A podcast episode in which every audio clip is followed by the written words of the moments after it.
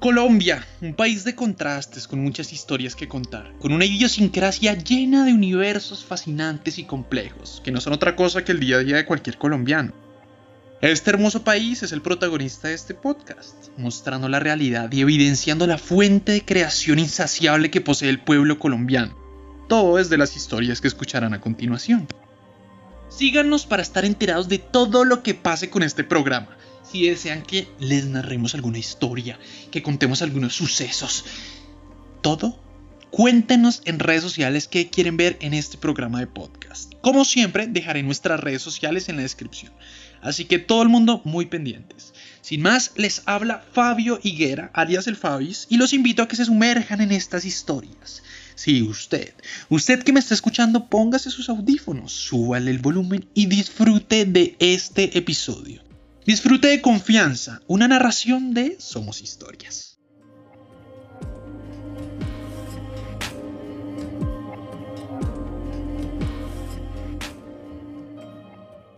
Colombia 1963. El país vivía el desenfreno de una devaluación que golpeaba sin piedad la canasta familiar, cuando uno completaba seis meses del segundo gobierno del Frente Nacional que le correspondió por alternación al conservador Guillermo León Valencia. Los trabajadores exigían una alza salarial de 250 pesos para los sueldos de 300 pesos, que era el mínimo de ese entonces, mientras el gobierno y los sectores oficialistas del Congreso, donde se debatía el proyecto de ley que incrementaría las mesadas, no se movían de los 150 pesos. En Bogotá, la protesta se produjo en una plaza de Bolívar colmada totalmente es decir, más de 50 mil personas reunidas en una capital que solo contaba con 2 millones de habitantes, lo que demostraba la fuerza del movimiento. Docenas de militares, liberales, conservadores y socialistas, miembros de la Alianza Nacional Popular, o mejor conocidos como los anapistas, discutían en cabildo abierto en la Plaza de Bolívar los problemas del país. Un grupo de militares retirados organizaban el levantamiento armado en la capital, un plan perfectamente orquestado para la consolidación de un golpe de Estado. Pero no demorarían los disparos. Un tiro mató en el acto al dirigente de la MRL, Ernesto Miquelsen Uribe, primo de Alfonso López Miquelsen y su concuñado. Cayó en la esquina de la carrera octava con calle 8, huyendo como miles de la violencia policial. La prensa dio cuenta de más de un centenar de heridos y cerca de 200 detenidos. Sea, Dios mío, una locura. Por lo menos una veintena de buses y carros particulares fueron quemados, así como docenas de comercios destrozados en el lance de aquel 18 de enero. Que duró varias horas y calificando en un titular a todo lo ancho de la primera página del tiempo, como un intento de motín. Como dato más alentador, se realiza la treceava etapa, edición de la Vuelta a Colombia, la cual tuvo lugar entre el 30 de julio y el 15 de agosto de 1963. El antioqueño Martín Cochise Rodríguez, quien disputa la última etapa del tan añorado Trofeo Nacional, recorre el 15 de agosto una distancia de 130 kilómetros, saliendo desde el municipio de Girardot, Cundinamarca, y llegando a Bogotá, distrito capital, en medio de un mar de gente que celebra su triunfo, y del equipo Antioquia, que se coronó campeón con un tiempo de 70 horas, 50 minutos y 13 segundos. Gracias, madre, por haberme parido, por haber presenciado este acto. Pero fue en este año, el mismo año de estos acontecimientos, 1963, cuando la prensa acaparaba las primeras planas con uno de los casos más horripilantes de ese año, la masacre del Torarito, a manos de Sangre Negra.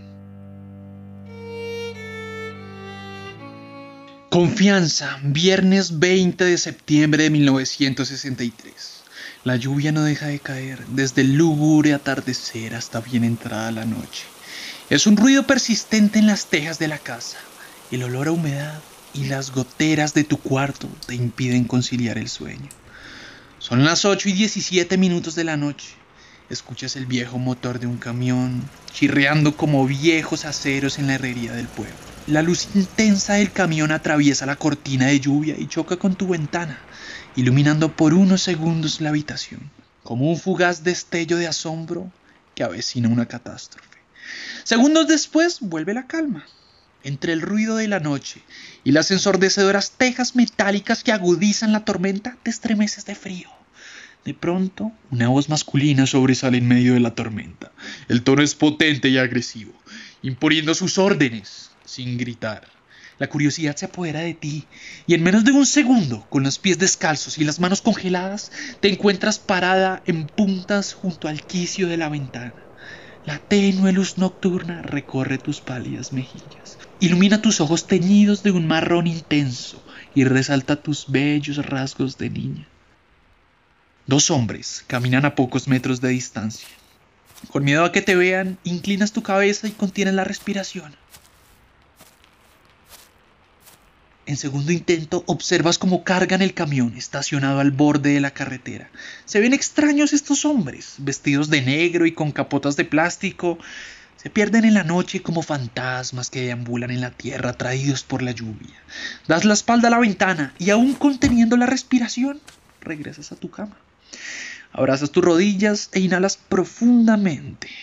Te ha parecido extraño, pero te vence el cansancio y te abruma el miedo. Entonces decides obviar los detalles y pensar que todo ha sido un sueño. Segundos de sueños profundos, que parecen minutos o incluso horas. Entre sueños oyes un alarido. La gente discute a tu alrededor. Se oyen distantes, furiosos y agresivos. Abres los ojos y un disparo retumba en tu cabeza. Tu hermana, que duerme plácidamente en la cama de al lado, apenas lo nota. ¿Te lo has imaginado? O seguramente fue otro mal sueño. Recuestas tu cabeza en la almohada y observas el techo de tu habitación. Vigas de madera sosteniendo inmensas capas metálicas. Unos cuantos rayos de luz cruzan por los pequeños orificios del tejado. La lluvia no ha cesado, y como en un foso teatral con una orquesta sinfónica que acapara tus oídos y te arrulla entre la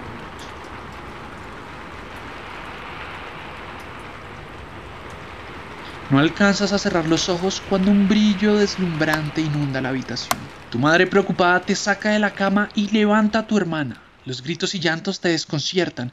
No eres tú. Estás aún dormida en los brazos de una madre que clama por su vida. Ves a tu padre levantando el pesado suelo de madera, abriendo la puerta a un mundo subterráneo que desconoces. Entra tu hermana y la sigue tu madre contigo en brazos.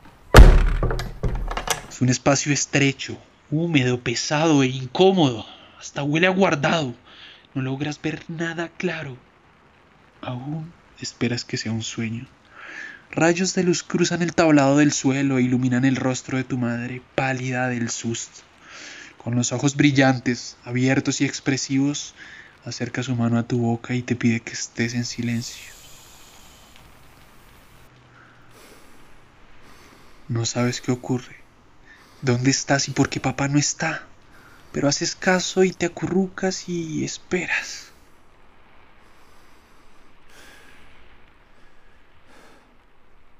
Tu hermano Guillermo entra corriendo a la casa. Lo ves discutir con papá, pero no entiendes qué dicen. Trae una escopeta en la mano y le tiembla la voz. Sabes que está a punto de llorar, pero sin esperarlo, papá lo cachetea tan fuerte que hace sangrar su nariz. Como un reflejo involuntario gritas, pero nada puedes hacer desde allí. Solo ver y esperar. Guillermo se sienta en el viejo sofá de trapo. Conmocionado y aturdido por el golpe, aún con la escopeta pegada a sus manos y con un nudo en la garganta que retiene su llanto, tan solo un joven de 18 años esperando no morir esa noche. Papá camina de un lado a otro, el crujir de las tablas tensa tu mandíbula y te estremece la piel. Sientes el cálido abrazo de tu madre que te susurra al oído. Confía, mi amor, papá sabe lo que hace. Te regocijas y acurrucas junto a ese único resguardo de calma y tranquilidad. Te aferras a ella esperando fundirte en su seguridad y calor. Cierras los ojos y el sueño te vence por tercera vez. No es más que otra pesadilla, repites en tu mente, repites en tu mente. Son las doce de la noche. La luz de la sala se ha apagado y los pequeños destellos de realidad que lograbas ver a través del sueño se han perdido en las sombras de la noche. Miras a tu alrededor y no hay más que oscuridad. Aún llueve y la fría tierra está cada vez más mojada. Te tiemblan las piernas y no sientes los pies, pero disfrutas enormemente el majestuoso concierto que te ofrece la noche. Las ranas mantienen un compás melodioso con los grillos y cigarras, Es un privilegio poderlos oír, te dices a ti misma. Cierras los ojos y disfrutas de la orquesta.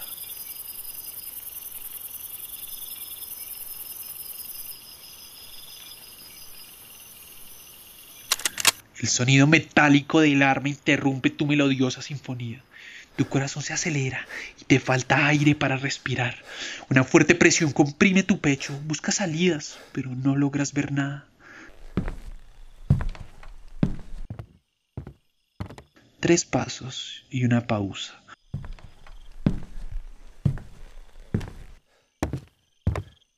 Tres pasos y una pausa retumban desde el suelo. La madera cruje cada vez más cerca. Quieres gritar, pero no hay voz en tu ser. Te sientes vacía, incompleta, sin alma ni ser. Un rayo de luz ilumina tu costado y te arrastras hacia él buscando escapar de allí. Una pequeña abertura entre las rocas del suelo te permite respirar con tranquilidad y observar el inmenso campo de la casa. Ese campo que hace no muchas horas recorrías jugando con tus hermanos. Ese campo en el que desearías estar justo ahora. Logras divisar la pequeña cabaña de tu hermano junto a la casa, un kiosco de madera con unas cuantas tejas de metal.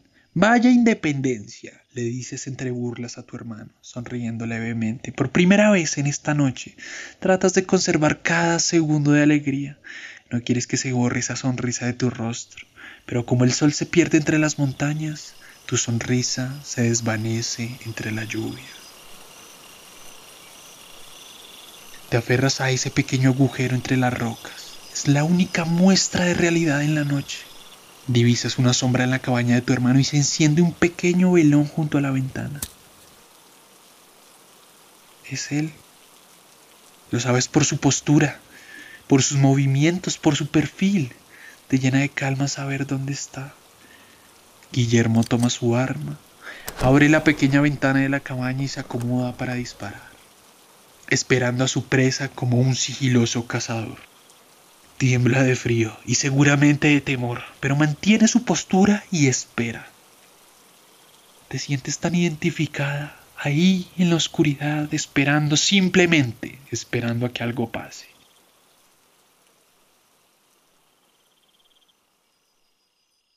Has perdido la batalla contra el sueño por cuarta vez. Recostada junto a las piedras y con la ropa mojada ya no sientes frío, ni tus pies, ni tus manos, pero te sientes bien, te puedes mover, se ha ido la angustia y la tensión. Miras por el pequeño orificio entre las rocas y observas a tu hermano, como una momia en la ventana inmóvil, aún esperando que su presa asome la cabeza. A lo lejos, entre las montañas, el cielo se torna rojizo y tiñe de un bálsamo rosado las sombras del lugar.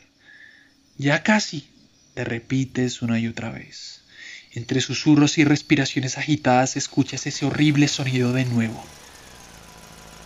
Sí, es un camión cada vez más cerca.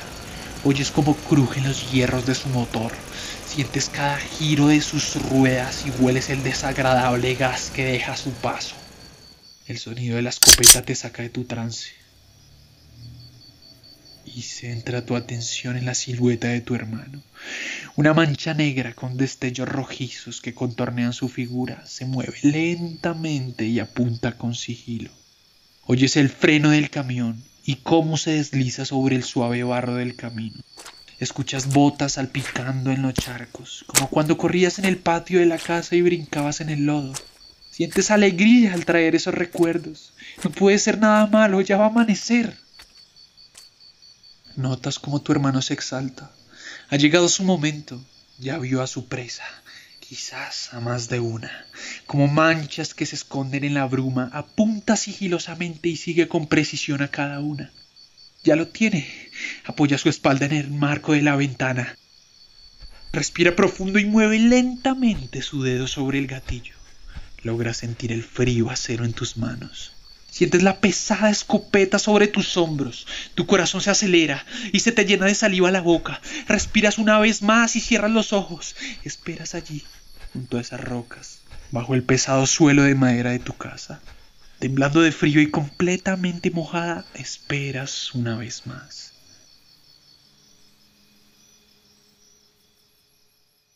Queridos oyentes, Esta es una historia basada en hechos reales. Hace 58 años, un grupo de bandoleros encabezado por el temible Jacinto Cruz Usma, alias Sangre Negra, irrumpió en la finca La Ermita de la vereda Torarito de Santa Isabel, protagonizando una de las peores masacres de la historia de la violencia en Tolima.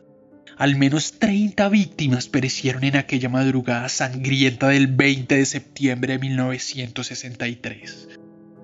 La tragedia inició en la mañana de aquel septiembre negro cuando un grupo de 20 bandoleros violaron a las mujeres y a las niñas, mientras que los hombres fueron amarrados con rejos y asesinados a filo de machete y garrote. Empezó a matar primero a los hombres, quienes luego de ser amarrados fueron torturados, unos murieron descabezados y a otros les hacían el corte de franela. Por su parte, los niños eran lanzados al aire y cuando caían eran recibidos por una punta de machete, mientras agonizaban fueron quemados en una hornilla contó Laureano Gómez Ríos, uno de los sobrevivientes de la masacre y quien observó todo desde su escondite sin poder hacer nada.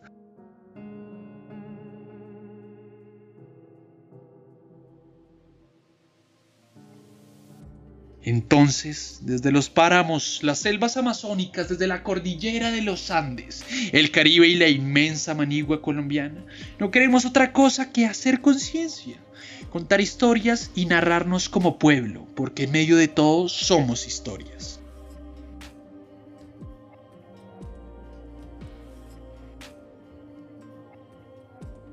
En la narración, Fabio Higuera, alias el Fabis, y recuerden que los paquetes de Foleys, la música y demás lo pueden encontrar en tus recursos en www.manigua.com. Este podcast fue posible gracias al equipo de Manigua Creative Group, Andrés Varela, Jimena Castro, Fabio Higuera, la edición y musicalización del equipo de sonido de Manigua Creative Group. No siendo más, queridos oyentes, nos vemos en un próximo capítulo.